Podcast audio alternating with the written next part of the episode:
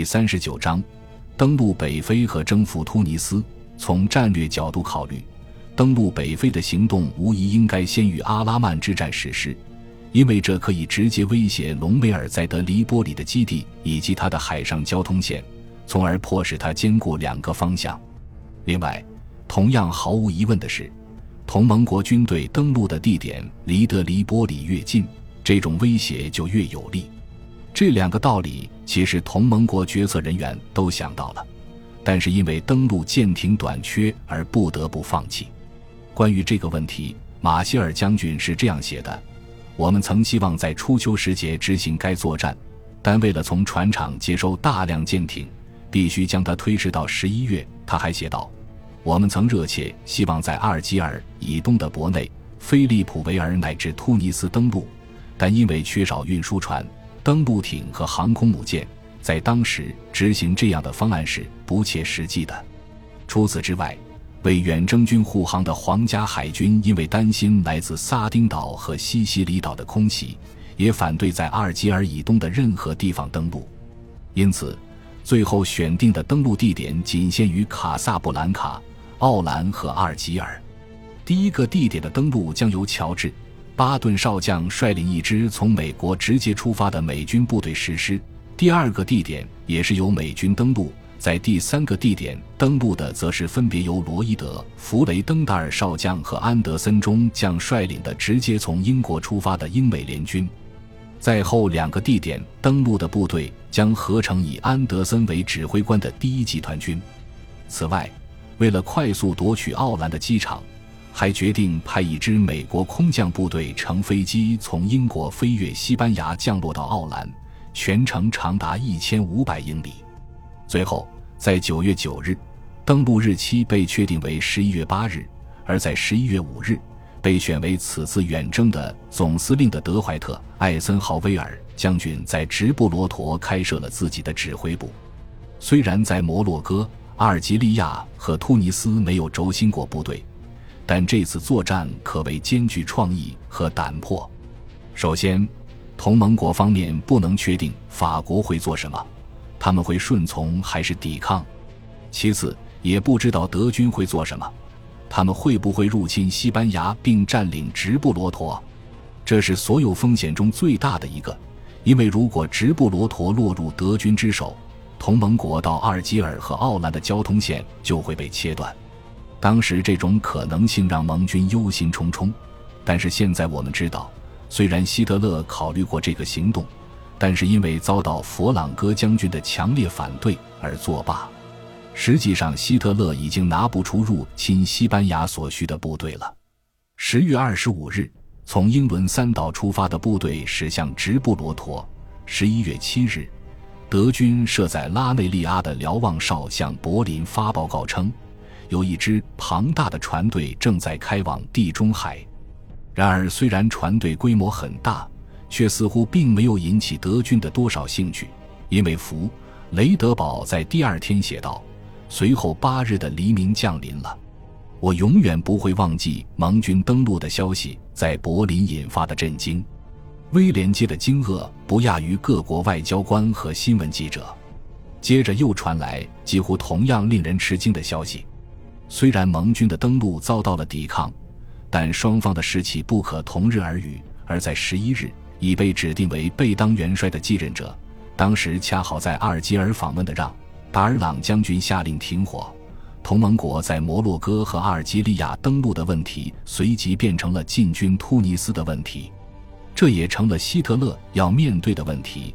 虽然这次登陆完全出乎他的意料，但他还是一如既往地迅速做出了反应。他做了两件事。第一件事是立即占领维西法国，这导致法国海军舰队十一月二十七日在土伦港自沉。第二件事是迅速通过海运和空运将部队派往突尼斯和比塞大。第一批空运的部队于九日降落在突尼斯的阿瓦奈机场。如果没有运输机，速度如此惊人的机动是不可能实现的。不久。每天乘坐运输机降落的部队就达到了一千人以上。这一次轮到盟军大出意外了，因为很显然，如果他们料到德军能够如此快速地运来援兵，即使只派出突击队，他们也会冒险在八日登陆突尼斯和比塞大。从七月至十月，亚历山大和隆美尔真正在比拼的就是后勤，而从十一月中旬次年二月中旬，突尼斯的同盟国和轴心国部队也是在后勤上明争暗斗。如果前者要按部就班的进攻，延迟是不可避免的。因为部队登船的顺序是根据法国抵抗的可能性而定的，因此，第一波登陆的突击部队只带了极少的运输车辆，而后勤机关和大部分运输车辆都在最后一波的船只上。所以，要想有条不紊的进攻，整个登船顺序都必须颠倒过来。如果盟军真这么做了，由此造成的延误就足以让轴心国以重兵占领突尼斯。我们认为，艾森豪威尔正确的做出了立即进攻的决定。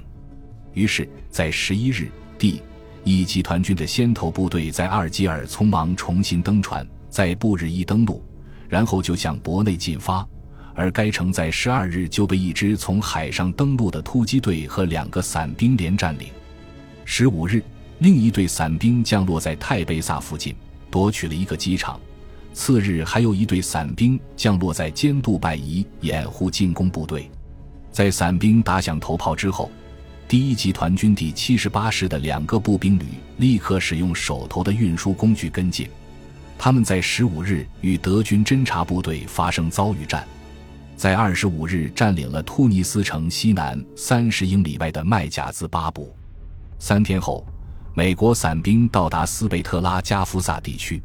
此时，盟军的后勤问题已经很严重，猛烈的暴风雨和德军对运输船的空袭更使其雪上加霜。到了二十九日，空中补给已经击败了公路补给。从阿尔及尔到麦贾兹巴布有三百多英里路程，而最好的机场都在轴心国手中。当道路成为泥浆的河流时，德国运输机还在源源不断地将部队运进突尼斯。到了圣诞节，双方完全陷入僵持。尽管如此，第一集团军还是守住了麦加兹巴布，但丢掉了其北面的高地，尤其是检察员丘陵。在南面，战线经过一系列定居点延伸到丰都格。这种局面一直维持到二月中旬。与此同时，在的黎波里塔尼亚，第八集团军已经占领的黎波里、隆美尔后撤到了马雷特防线。这是法国为了保护突尼斯边境而修建的一条筑垒地带。二月十三日，第八集团军的先头部队在本加尔丹追上了他的后卫。随着第八集团军进入突尼斯，依照一月卡萨布兰卡会议上的决定，这个集团军划归艾森豪威尔将军指挥，而艾森豪威尔决定做以下变动，让亚历山大成为他的副手。并担任由突尼斯境内所有地面部队组成的第十八集团军群的司令，所有航空部队则组成由特德上将领导的地中海空军司令部，并由卡尔斯帕茨中将担任西北非洲航空队指挥官。战略航空部队将由杜立德中将指挥，轻型和中型轰炸机部队以及战斗机部队则编入科宁厄姆少将指挥的战术航空部队。为海军和陆军提供近距离支援。随着多雨的季节进入尾声，局势越来越不利于突尼斯的两支轴心国军队。此时，其中一支由迪特洛夫·冯·阿尼姆元帅指挥，与第一集团军对垒；另一支由隆美尔指挥，对抗第八集团军。隆美尔的处境更为危急。因为他从马雷特防线后撤的路线直接受到斯贝特拉加夫萨地区的美国第一和第三十四师威胁，美军随时可能东进，使他成为瓮中之鳖。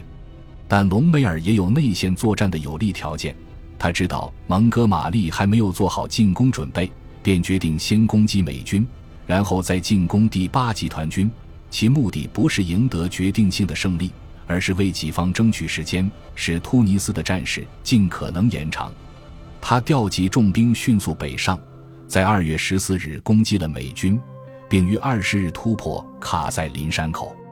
接着，他兵分两路，一路向塔莱推进，企图切断第一集团军主力的交通线；另一路西进攻击泰贝萨，因为那里是第一和第八集团军的结合部。他起初势如破竹，但很快就遭到猛烈抵抗，在二十三日被迫撤退。接着，在三月六日，他在马雷特防线以东数英里的梅德宁攻击了第八集团军，但是遭到以反坦克炮火为主的迎头痛击，而第八集团军的坦克始终没有参加这场战斗。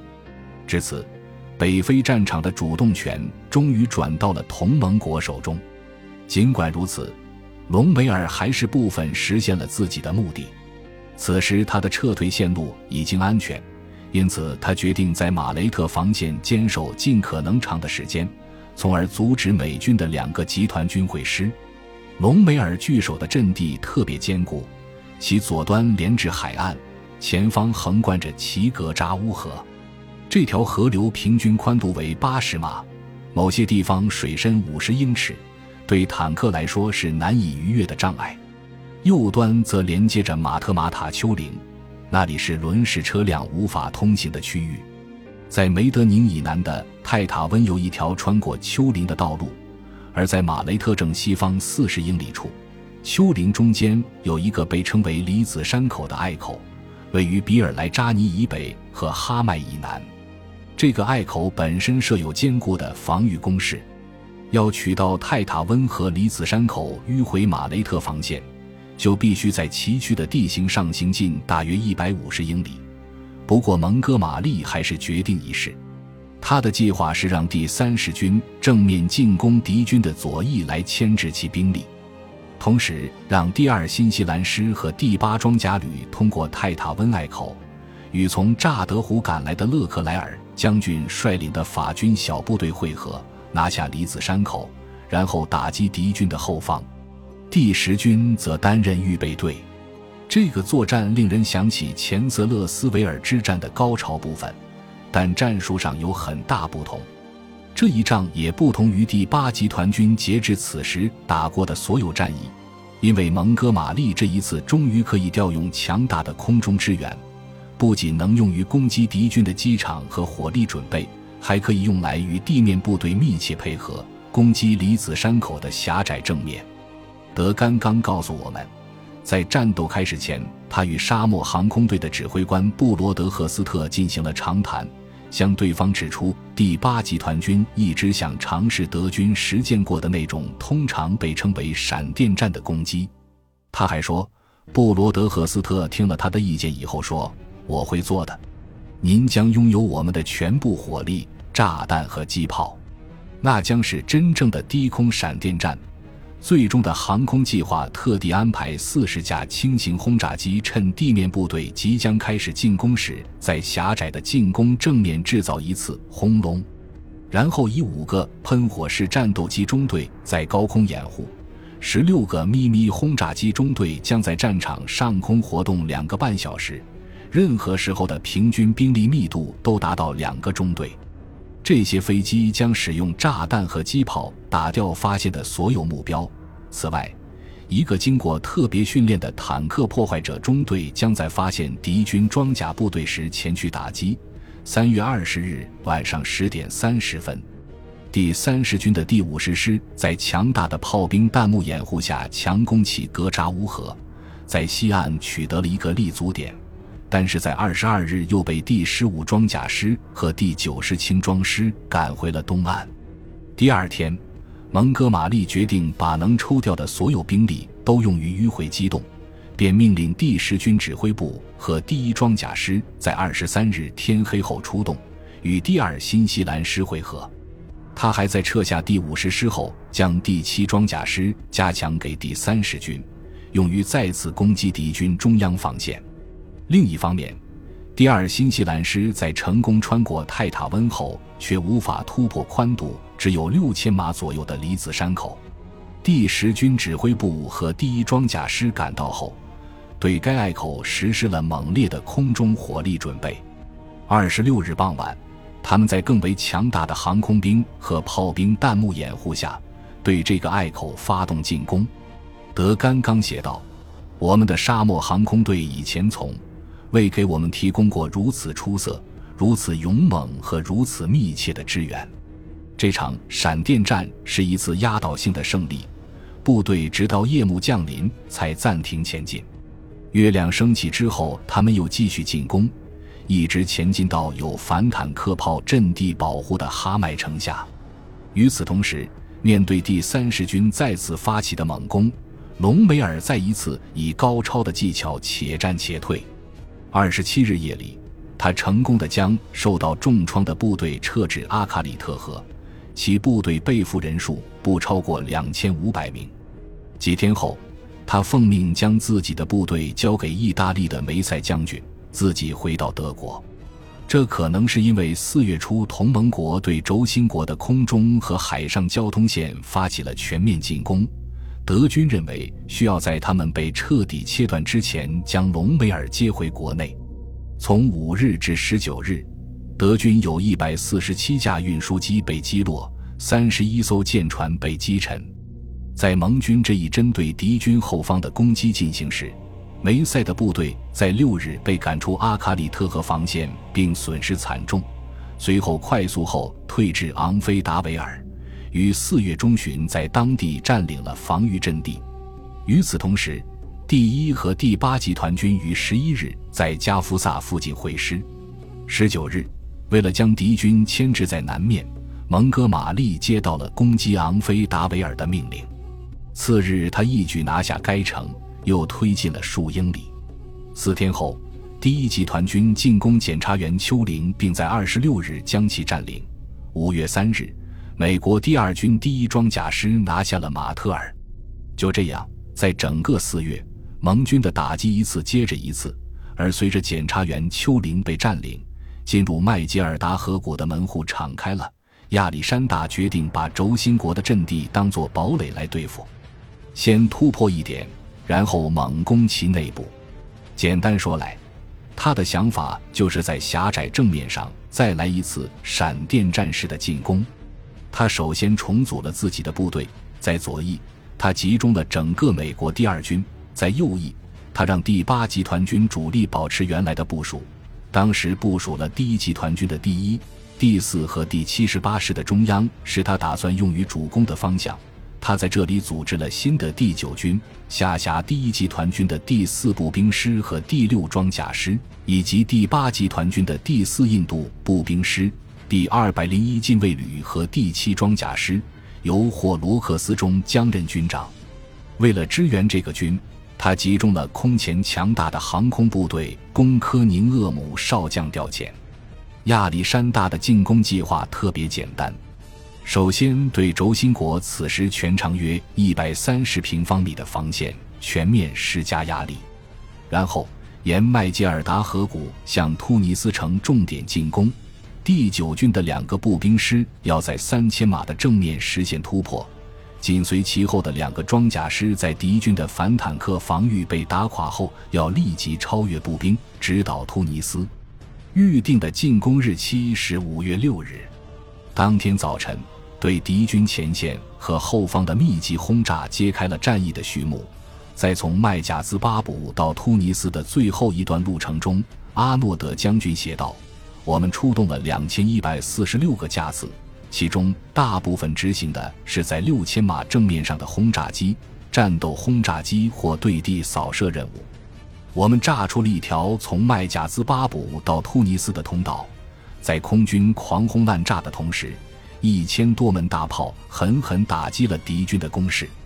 凌晨三点三十分，一队队工兵在炮火掩护下前出。他们的任务是排除地雷，并在铁丝网上剪开缺口。